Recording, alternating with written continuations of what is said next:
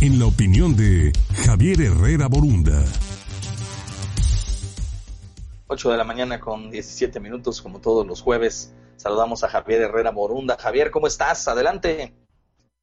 Buenos días, Luis. Un gusto saludarte como todos los jueves. El confinamiento a causa del COVID ha provocado que la humanidad enfrente retos jamás antes vistos. En el campo educativo tenemos un reto mayúsculo, desde el 23 de marzo, las autoridades educativas y de salud determinaron la cancelación de las clases presenciales con el objeto de prevenir y reducir contagios. Hay 30 millones de niños en nuestro país que desde entonces no tienen certidumbre de cómo será su ciclo escolar. Esta semana, el gobierno federal presentó el programa del próximo ciclo escolar denominado Aprende en casa, el cual inicia el próximo 24 de agosto y hasta el momento no se espera que sea presencial. La medida tiene su base en dos derechos fundamentales emanados de la Constitución, garantizar la protección de la salud y el acceso a la educación. La nueva modalidad de enseñanza será a partir de varias redes de televisión nacional que transmitirán clases educativas a nivel básico y medio superior.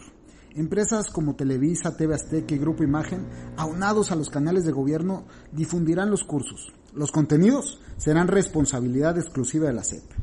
El material será difundido en un horario de 8 de la mañana a 7 de la noche. Son 11 horas de clases diarias divididas y segmentadas en base al nivel escolar. El acuerdo tiene su vigencia inicial hasta el 30 de diciembre, pero puede extenderse según las circunstancias.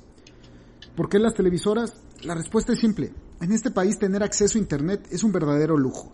35% de los mexicanos no tienen acceso a Internet. Incluso de los 30 millones de estudiantes, el 16% no tiene siquiera acceso a un televisor en casa, por lo que el gobierno buscará complementar este déficit con radiodifusoras y repartir material didáctico en las zonas más marginadas del país.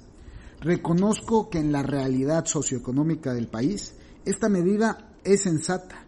Es mejor que no hacer nada. Es nuestra obligación, primero, velar por la salud, ya que sin ella no hay nada, pero a la par, continuar con el esfuerzo educativo. Tenemos que garantizar que las futuras generaciones tengan condiciones para formarse en lo que ellas deseen. De esto no solo aprenderán ellos, aprenderemos todos. Soy Javier Herrera Borunda, esta fue mi opinión y los dejo con un gran saludo. Gracias. Gracias Javier, nos escuchamos el próximo jueves. Ahí está el análisis de Javier Herrera Borunda para la reflexión.